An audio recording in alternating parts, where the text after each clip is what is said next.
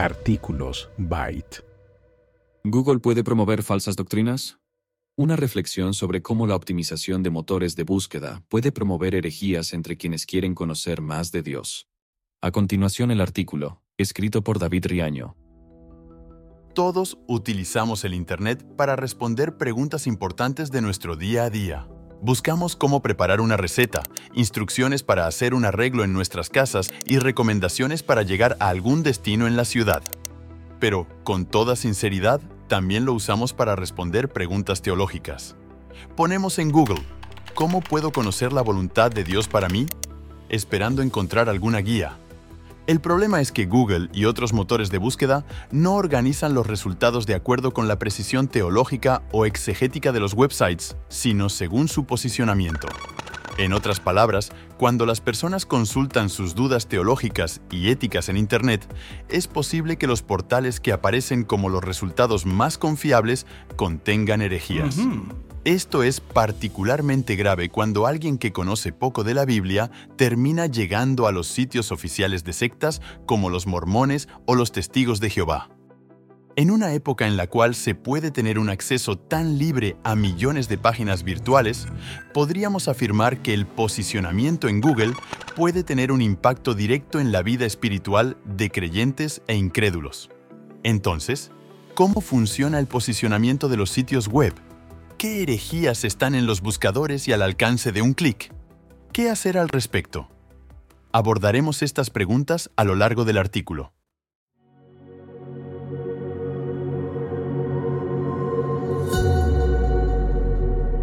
Optimización de motores de búsqueda y fe.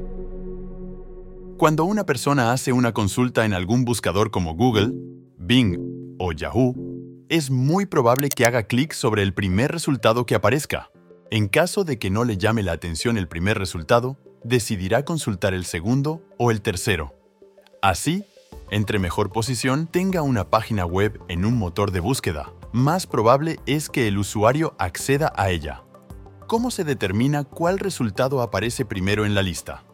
La respuesta es por medio del algoritmo de posicionamiento, un conjunto de reglas y fórmulas matemáticas utilizadas por los motores para decidir qué contenido es más relevante y útil para los usuarios en función de sus consultas. Estos buscadores utilizan una variedad de factores para calcular el ranking de las páginas web y ofrecer resultados de alta calidad. Algunos de los factores principales que influyen en los algoritmos de posicionamiento son la relevancia y calidad del contenido de una página según la intención de búsqueda del usuario. La presencia y relevancia de palabras clave en el contenido de la página y en diversos elementos como títulos, encabezados y metaetiquetas. La experiencia del usuario, determinada por la usabilidad del sitio, velocidad de carga, facilidad de navegación y adaptabilidad a dispositivos móviles. Los enlaces entrantes es decir, la cantidad y calidad de enlaces externos que apuntan a una página. La organización y la estructura del sitio web, incluyendo la jerarquía de las páginas y la coherencia en la arquitectura. La presencia en redes sociales y la interacción social. El posicionamiento de una página es tan importante que desde hace años los desarrolladores web han concentrado sus esfuerzos en realizar un proceso conocido como SEO, cuyas siglas en inglés significan Optimización para motores de búsqueda. El objetivo principal de las estrategias de SEO es aumentar la cantidad y calidad del tráfico hacia un sitio web, es decir, buscar que más personas hagan clic en una página y permanezcan tiempo explorando su contenido. Esto se logra mediante la optimización de los factores de posicionamiento que mencionamos anteriormente. De alguna manera, Internet es como un gran mercado y el SEO permite que una tienda reciba más clientes potenciales. El Digital Marketing Institute lo describió de esta manera. En resumen, el SEO es crucial porque hace que tu sitio web sea más visible, lo que significa más tráfico y más oportunidades para convertir prospectos en clientes. También es una herramienta valiosa para crear conciencia de marca, construir relaciones con prospectos y posicionarte como un experto autorizado y confiable en tu campo. Ahora, ¿qué tiene que ver todo esto con la iglesia y su misión de hacer discípulos? De acuerdo con la definición anteriormente citada, una página web adquirirá autoridad en un campo del saber por medio de su posicionamiento en los buscadores. En palabras más sencillas, si las páginas de los testigos de Jehová aparecen mejor posicionadas en Google cuando hacemos una pregunta teológica, significa que ellos están haciendo un esfuerzo para mostrarse como los expertos en el tema. En la práctica, esto implica que los cristianos menos maduros pueden estar estudiando en Internet sobre Dios de manera errónea, con recursos teológicamente incorrectos. Además, muchos no creyentes quizás están aprendiendo sobre temas espirituales en páginas web de sectas, sin siquiera saber que hay otras perspectivas.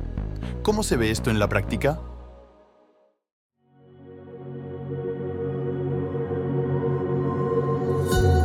Herejías disponibles en Google. Byte probó el posicionamiento de páginas web de sectas como los Testigos de Jehová y los Mormones con resultados en tiempo real.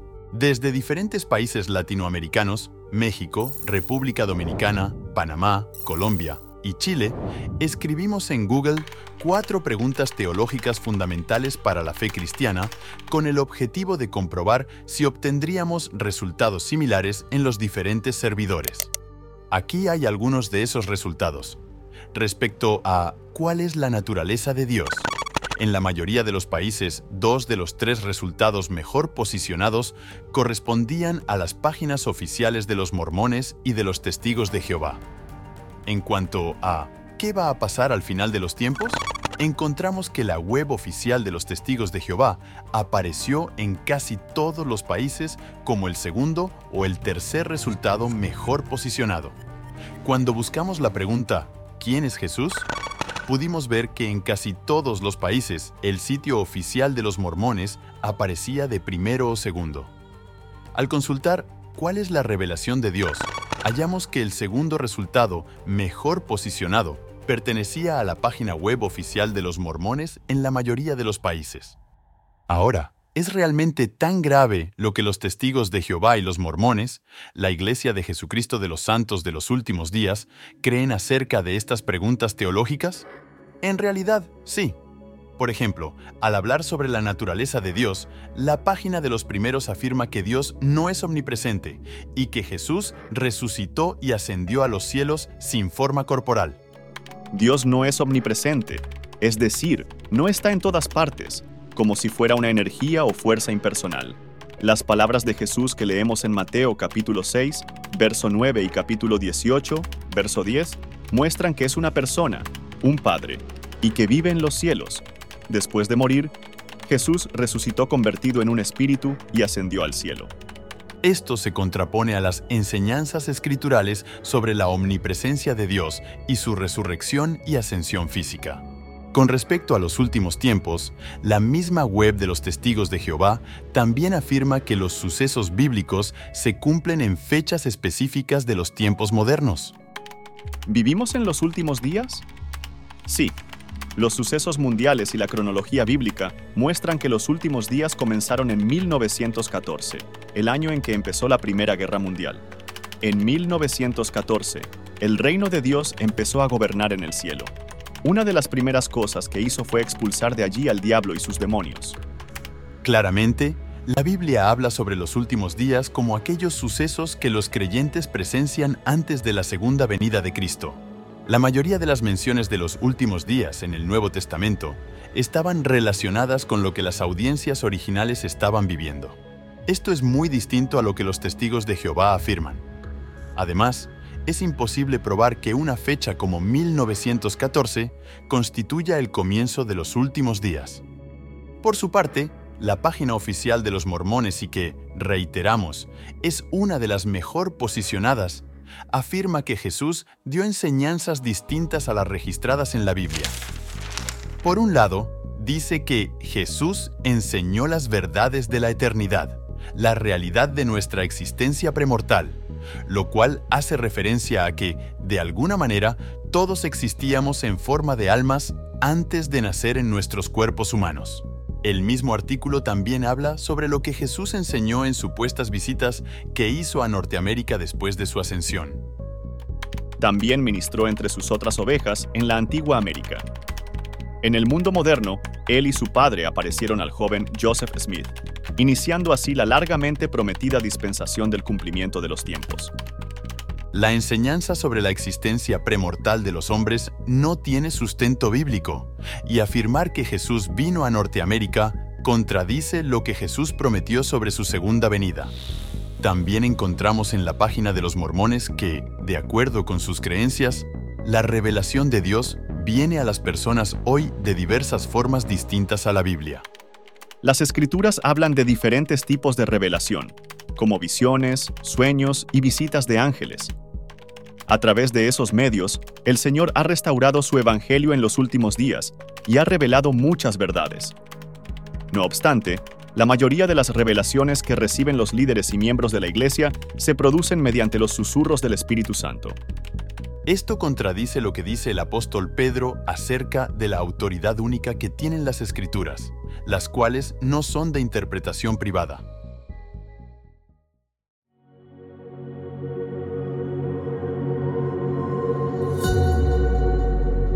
¿Cómo enfrentar la herejía digital? El ejercicio que realizamos para este artículo es limitado. Faltaría revisar las páginas web de los católicos, de las iglesias de la prosperidad y de otras religiones. También se podrían buscar otras preguntas fundamentales para la fe cristiana. Aún así, hemos comprobado que hay sitios digitales que contienen herejías y están muy bien posicionados en Google. Es posible que esto desvíe a quienes quieren conocer de Dios. Entonces, ¿qué debería hacer la Iglesia al respecto? Considero que hay al menos tres formas en las que la Iglesia puede actuar frente a esta realidad. Primero, es fundamental que los cristianos sean conscientes de esta problemática a medida que llevan a cabo esfuerzos de evangelismo y discipulado. Si bien la enseñanza de la palabra no se debe dar principalmente a través de medios digitales, sino en contextos más cercanos, como los sermones dominicales y los grupos pequeños, es una realidad que muchas de las personas con las que tenemos contacto están expuestas a este tipo de información en la web.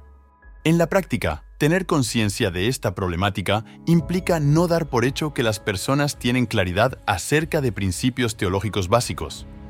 Segundo, vale mucho la pena que diferentes ministerios digitales continúen haciendo un gran esfuerzo para ofrecerles contenido teológico saludable a quienes buscan sobre Dios en la web. Durante nuestro ejercicio de búsqueda en Google, notamos que varios artículos de Coalición por el Evangelio también estaban muy bien posicionados, lo cual ayuda a contrarrestar el efecto de las páginas heréticas.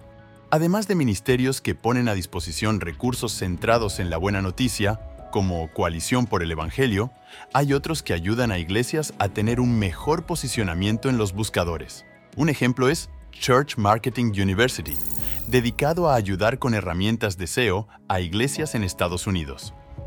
La siguiente frase en su web describe bien su objetivo. ¿Es tu iglesia el secreto mejor guardado de la ciudad? La verdad es que si la gente no puede encontrarte en línea, puede que no te encuentre en absoluto, pero no te preocupes. No necesitas saber programar ni tener un título en marketing para tener una increíble presencia en línea. Te guiaremos en cada paso del camino. Tercero, es importante enseñarles a las personas a tener una actitud de discernimiento para cuando navegan en Internet. Lastimosamente, muchas personas creen que cualquier recurso en línea es una fuente autorizada. En una época en la que gran parte del contenido en las redes sociales está diseñado para consumirse en pocos segundos, es fundamental que las iglesias promuevan actitud de investigación y análisis hacia todo lo que está en la web. Finalmente, así como lo hicieron los de Berea, debemos pasar absolutamente todo lo que escuchamos y leemos, tanto en la iglesia como en la web, por el filtro de la palabra de Dios.